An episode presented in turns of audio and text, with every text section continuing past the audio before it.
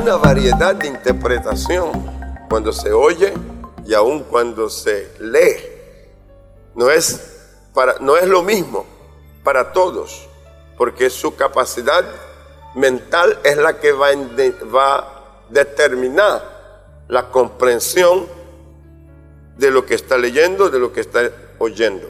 Lo mismo, si espiritualmente estamos con la Biblia y con la palabra, es nuestra capacidad mental y espiritual la que va a determinar ese grado de comprensión y que esa comprensión sea la más ajustada posible a la palabra, al espíritu que está en la palabra, que es lo que Dios quiso darnos. La batalla mayor para la mente es cuando se crean suposiciones distorsionadas. La persona supone y además de estar suponiendo algo, está distorsionado.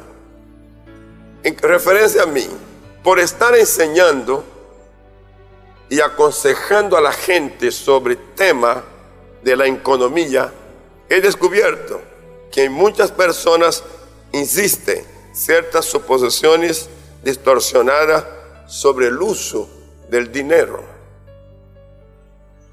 Lo importante es que usted no solo conozca lo que cree concerniente a la fe y a la economía, sino por qué cree en lo que cree. Deténgase un poquito ahí porque quiero que consideremos. ¿Por qué usted cree en lo que cree? Nosotros estamos diciendo que este altar habla constantemente, mensaje tras mensaje consejo tras consejo. Y no tengo duda que las palabras que se dan, ellas son palabras claras, los testimonios también, para que la persona que recibe la palabra pueda creerlo. Pero no solo es que creo, sino por qué lo creo, en lo que creo. Consideremos algunos aspectos. ¿Debo ser pobre como lo fue Jesús? Es una pregunta que muchas veces está. Y cuando uno se enamora del Señor y quiere imitarlo, pues uno de los aspectos es la humildad. Y muchos pensamos que ser humilde como Jesús es ser pobre como Jesús. En la verdad Jesús fue pobre. Cuando Jesús vino a la tierra, nació en un pesebre y compartió techo con animales. ¿Pero por qué? Nació allí porque sus padres llegaron demasiado tarde para alquilar una habitación en una posada. Cuando usted está leyendo la escritura, usted va a ver que no había lugar en el mesón en los hoteles, en las casas de hospedaje, porque la gente que llegó o llegaron fueron muchas y llegaron primero. ¿Cuál fue la razón del atraso? No lo sabemos. Pero llegaron cuando ya otros habían llegado primero. Ahora, el hecho de que María está para dar a luz coincide, ¿sí? Y que tiene que buscar un lugar porque es urgente también. Y buscaron el lugar y ahí se cumplió una profecía. Nosotros podríamos decir, bueno, es que la profecía tenía que cumplirse. Sí, pero eso no dice que Jesús, por estar en el pesebre naciendo, era pobre. Ni la causa por la cual durmió allí aquella noche después de haber nacido o en la madrugada era porque no tenía con qué pagar una, una habitación. Otra pregunta, ¿por qué José y María fueron a Belén? Porque tenía que alistarse y pagar impuestos. Era un decreto. El, el, gobierno del imperio pone el decreto y llama a todo mundo a que venga a presentarse, a alistarse para poder pagar el impuesto y hacer como un gran censo el texto bíblico es muy claro en eso. Por ejemplo, Lucas, capítulo 2, versículo 1 al 7. Y aconteció en aquellos días que se promulgó un edicto de parte de Augusto César que todo el mundo fuese empadronado. Y este primer censo se hizo siendo Cirineo gobernador de Siria. E iba todos para ser empadronados, cada uno a su ciudad. Y José subió de Galilea, de la ciudad de Nazaret, a Judea, a la ciudad de David, que se llama Belén, por cuanto era de la casa y familia de David, para ser empadronado con María su mujer, desposada con él, la cual estaba encinta. Y aconteció que estando ellos allí se cumplieron los días de su alumbramiento. Y dio a luz su hijo primogénito y lo envolvió en pañales y lo acostó en un pesebre, porque no había lugar para ellos en el mesón. Para los investigadores de la palabra de Dios les doy un dato, pañales. No era toda familia que tenía derecho o podía accesar a ese tipo de, de, bienes para un hijo, pañales. Estoy intentando responder que ellos van porque tienen que cumplir con el edicto, pero ellos van porque también son contribuyentes. ¿De qué? De impuestos. La siguiente pregunta. ¿Por qué los sabios del oriente trajeron presentes de alto valor para Jesús? Ah, porque el Padre hizo provisión para su Hijo. Si usted observa lo que dice la Escritura, y al entrar en la casa vieron al niño con su madre María, y postrándose lo adoraron. Y abrieron, ¿qué abrieron? No los oigo. ¿Qué abrieron? Sus tesoros. Le ofrecieron. ¿Qué le ofrecieron? Presentes. ¿Qué había en el presente? Oro, incienso y mirra. Hmm. Pero además de que haya oro, incienso y mirra, ya no está en el pesebre. ¿A dónde está? En una casa. Estaban en casa. ¿Qué, ¿Qué, es lo que estoy procurando? Que si alguien dice, que para imitar a Jesús tiene que ser pobre como Jesús, pues yo quiero que conozca la realidad de la vida de Jesús. ¿Aló? ¿Vamos bien?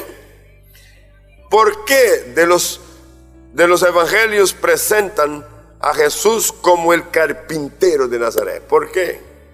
Porque esta era su profesión Así que era carpintero y comerciante. ¿Qué es nuestro tema? ¿Qué era Jesús? Un carpintero y un comerciante. Así que cuando él se movía a cualquier lado, la gente decía, este es el carpintero de Nazaret.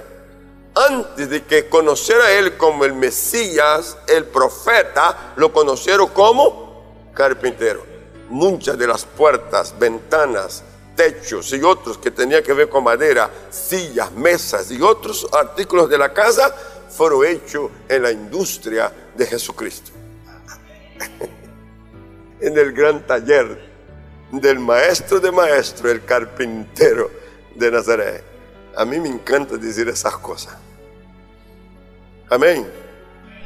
Ahora, si Jesús está en esta condición y en esta posición extraordinaria, como un, carpintero, como alguien que es, es un profesional, usted y yo tenemos que verlo como es y no distorsionar la visión real de él. Siguiente pregunta. ¿Por qué en el día de su muerte los soldados echaron suerte para decidir quién se quedaba con su manto? Ah, porque era una prenda de alto valor. Vamos a leer el texto bíblico porque nos ilustra. Cuando los soldados vieron crucificado a Jesús, tomaron sus vestidos, hicieron cuatro partes, una para cada soldado. Tomaron también su túnica, la cual era sin costura, de un solo tejido de arriba abajo. Entonces dijeron entre sí, no la apartamos, sino echemos suerte sobre ella, a ver de quién será. Esto fue para que se cumpliese la escritura que dice, repartieron entre sí mis vestidos y sobre mi ropa echaron suerte. Así lo hicieron los soldados. Lo que yo quiero que usted perciba que Jesús no está vestido con cualquier ropa. Y la ropa elegante que tenía con esta fue hasta al madero, hasta la cruz.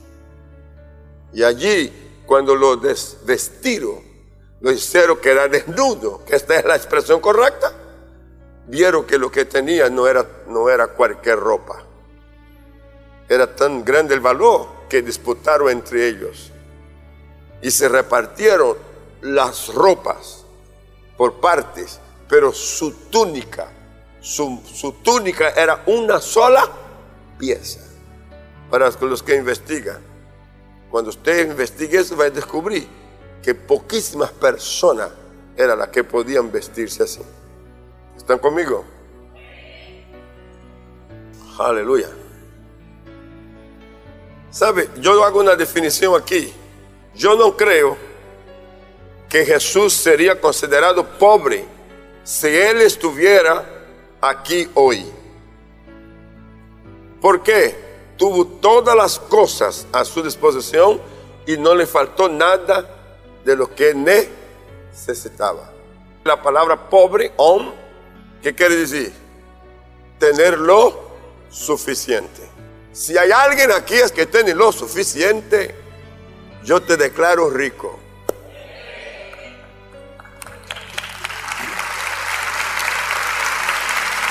Sí, yo te declaro rico. Porque riqueza no es tener un montón de vehículos de último modelo, no es tener mucha plata en un banco, no es tener casa por todo el lugar del mundo, no es poder sacar unas vacaciones caras, no. La definición de la palabra riqueza con estas tres letras, H-O-N, es exactamente eso, lo suficiente. Pero lo suficiente me abarca todo. No queda nada por fuera. Si llega un recibo para pagar, lo tengo. Si tengo vehículo y necesito gasolina, lo tengo. Si mi vehículo sufrió un daño y necesita mantenimiento, lo tengo. Si un mueble de mi casa se dañó, tengo para reemplazarlo, poner otro. Si necesito moverme en cualquier destino, tengo lo que, lo que se requiere para la hora y para el momento. Esto se llama riqueza. Me siento a la mesa y tengo el pan. Tengo que vestirme y tengo con qué vestirme. Oh, gloria a Dios por eso. Y si yo voy a comprar algo en cualquier lugar, el precio que vale la cosa, el precio justo. Y si yo lo necesito, lo tengo. ¿Cuánto da gloria a Dios por eso? ¿Sabe? Otra pregunta. ¿Jesús me amaría más si soy pobre? ¿Qué es otro pensamiento? Sí, sí. Yo soy objeto del amor de, de, de Cristo o de Dios. Entonces es porque soy pobre. No, el amor no depende de lo que uno tenga. El amor de Jesús hacia nosotros no depende de lo que tenemos, sino de lo que somos. ¿Qué es lo que somos? Imagen y semejanza de Dios. Levanta tu mano y diga, yo soy la imagen y la semejanza de Dios. Y por esta razón, Él me ama. Da gloria a Dios por eso. La siguiente pregunta. Las bendiciones espirituales reemplaza la bendición física y materiales? No. Las bendiciones espirituales dan derechos a las posesiones físicas y materiales. No reemplaza, sino que da derechos. la persona que es bendecida espiritualmente a esta persona se le otorga el derecho de ser bendecido materialmente y tener posesiones en todo. La palabra apostólica es, otra vez, tercera de Juan 1.2, amado. yo deseo que tú seas prosperado en todas las cosas. ¿Qué es para usted todas las cosas? Y que tenga salud, así como prospera tu alma. Son tres aspectos. Sea prosperado en todas las cosas. De que el bien material no te falte nada. Luego que tu cuerpo esté plenamente sano. Y tercero, todo eso sea en la medida en la cual prospera tu alma. Entonces, si la bendición te activa, tu espíritu y tu alma, con eso se activa todo lo otro. Oh, no, no, no me hice entender. Dije que se activa todo lo otro. ¿Sabe? Si eres un bendecido en tu espíritu y en tu alma, todas las demás cosas que corresponden a la vida comienzan a venir hacia ti. Dije que comienza a venir hacia ti. ¿Y por qué? Porque eres la persona que tiene derecho de tenerlas. ¿Y por qué no lo tengo? Es la pregunta que muchos hacen. ¿Y por qué no lo tengo? Ah, ahorita lo va a ver. La siguiente pregunta. Ah, primero tengo otro aquí, el Salmo. Salmo 112, que no se puede dejar pasar. Mire bien. Bienaventurado el hombre que teme a Jehová. ¿Usted teme al Señor? ¿Hay gente aquí que teme al Señor? Entonces le digo que usted es un bienaventurado. ¿Sabe lo que quiere decir ser bienaventurado? Tres veces feliz. Y en sus mandamientos se deleita. ¿Cómo se deleita? En gran manera. Gran manera sería algo así. Mire, está llegando la hora del culto. ¿Culto? ¿Otra vez culto? Uy. No, pero cuidado porque es que allá le espera y están, eh, eh, eh, escuchaste que el pastor dijo que todos tenemos que ir. Sí, ¿no? Pero yo como que no. Pero me toca, ¿verdad que sí? Eso es deleitarse. Llegar arrastrando los pies, se sienten en un rincón del templo, más lejos posible, lo más escondido posible, y mientras se predica, la persona está con, el, con su celular, con sus cosas, mandando mensajes para A, para B, para C, y ahí la palabra va y ¿qué fue lo que dijo? ¿Qué fue lo que dijo? Y otra vez vuelve a lo suyo. ¿Eso se llama deleitarse? Todo el mundo comienza a orar, pero este señor o esta señora, ¿qué horas son tan largas? ¿Qué cosas tan largas? ¿Esto es deleitarse? Bien. Pero aquí dice, el que se deleita. ¿Qué es lo que hace? Se deleita. En gran manera. Ese, este calificativo no es para todo mundo, sino para aquellos que se deleita en gran manera.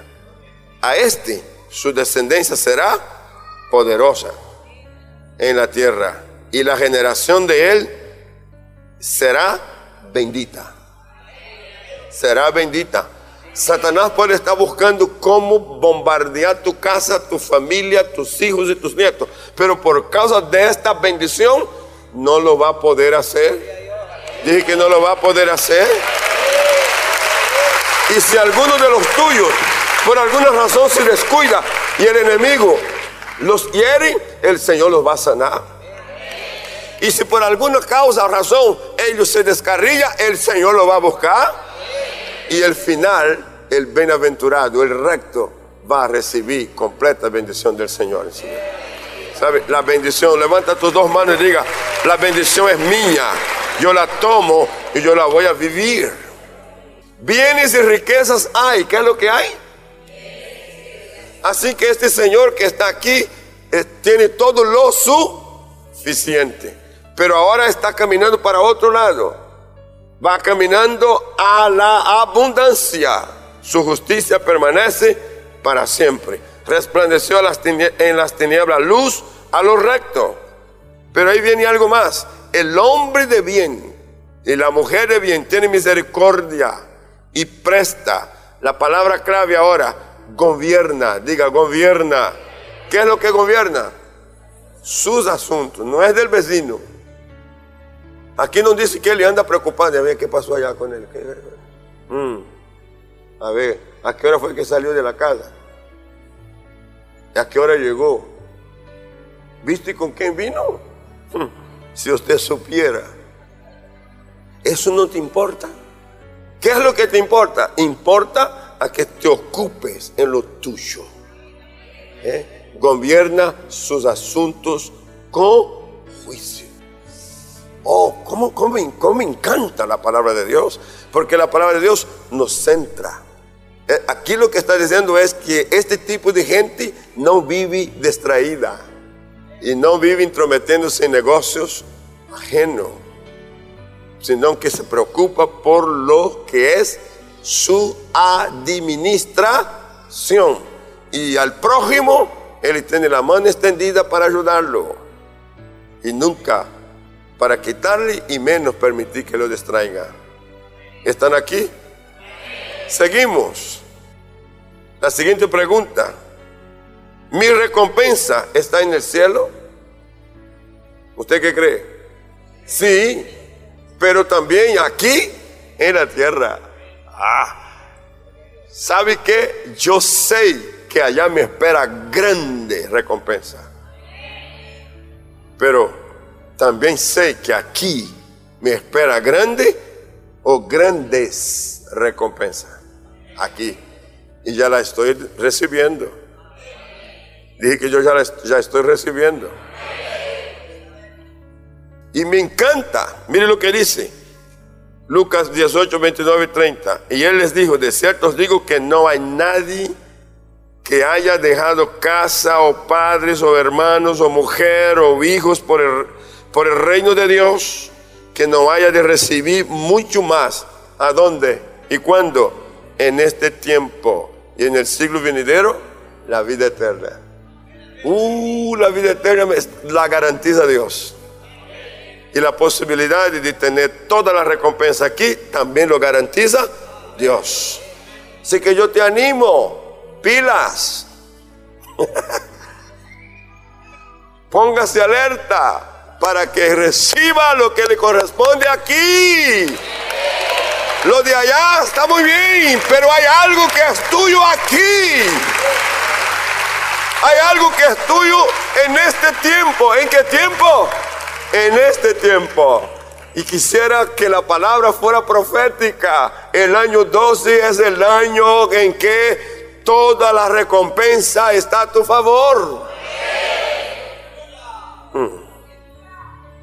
¿Cuántos lo reciben?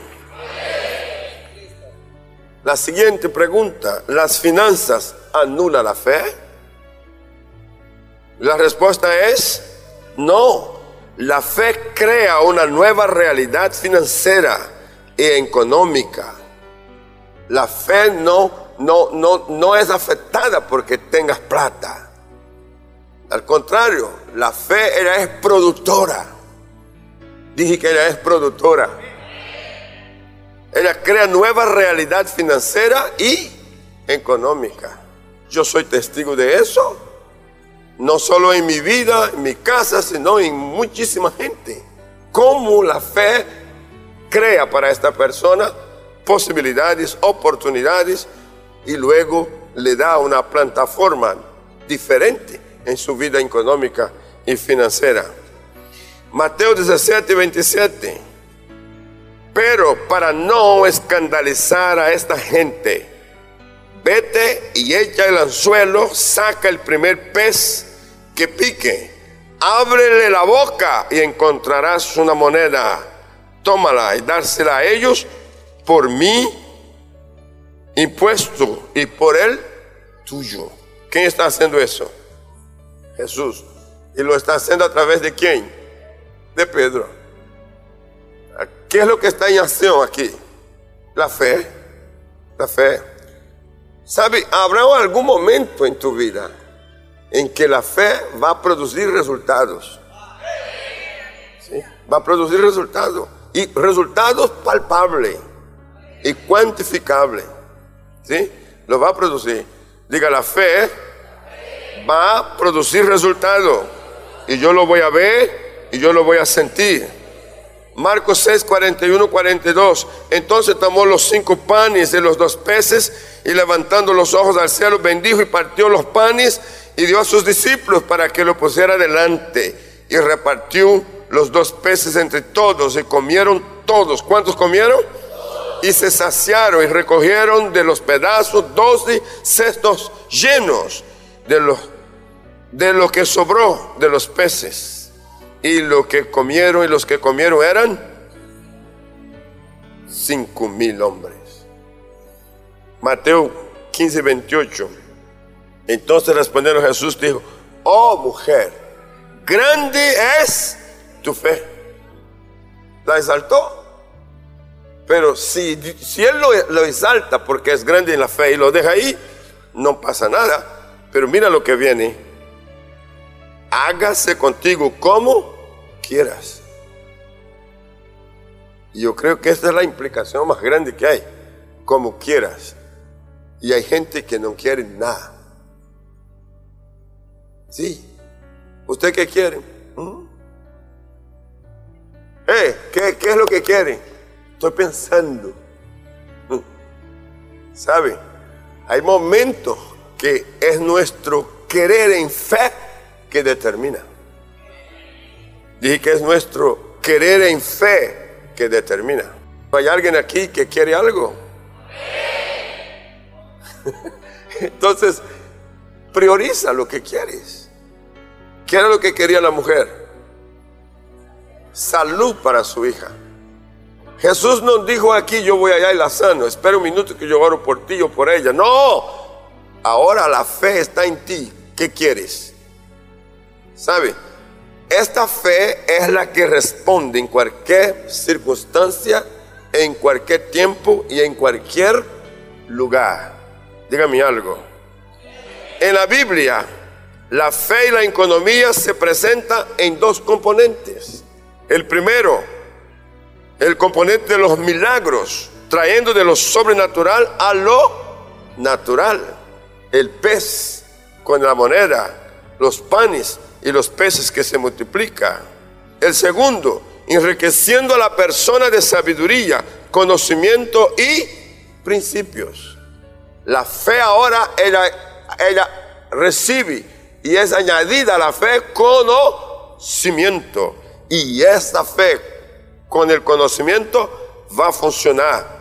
Lo que ha pasado con muchísima gente que en algún momento sintieron que todo su su entendimiento se abrió y pudieron ver lo que otros no vieron. ¿Sabe? Jesús dijo a sus discípulos, Juan 21, 6, echad la red a la derecha de la barca y hallaréis. Entonces la echaron y ya no le podía sacar por la gran cantidad de peces. ¿Qué está funcionando? La fe, pero ahora está funcionando la fe y los brazos. ¿Qué está funcionando? Los brazos. Usted no cree que esto fue así. Jesús dijo, vamos, lanza la red. Lanzar la red no es, no, es, no es sacar un, un poco de hilo y echarlo, no, red pesa. Yo vengo de familia de pescadores. Una red pesa. Necesita gente con brazos fuertes y echaron la red, dice, usaron el esfuerzo físico, el conocimiento del pescador, sabía cómo echarla. Hay cosas que son nuestras, tenemos que hacerlas nosotros, pero hacerlo bajo la palabra, el poder de la palabra. Y eso fue lo que ellos hicieron. Pero hicieron, no quedaron mirando para el cielo a ver qué va a pasar, no no, ellos hicieron, digan, ellos hicieron. Y si ellos hicieron, yo también puedo hacer. Pero cuando quisieron alar la red, ¿qué pasó? Entonces se dieron cuenta que ahí estaba el resultado. Déjame profetizarte. Cuando lances la red, el resultado estará en ella. Acabas de oír una palabra de nuestro pastor y misionero José Satirio dos Santos. Somos Centro Cristiano, una plataforma misionera a las naciones hace más de 40 años. Suscríbete ya a nuestro canal de YouTube Iglesia Cúcuta y no te pierdas de las bendiciones que Dios tiene para ti. Juntos podemos seguir haciendo misiones. Con tu oración y generosidad podemos llegar más lejos. Si deseas unirte, da clic en el botón donar identificado con forma de corazón. Bendiciones.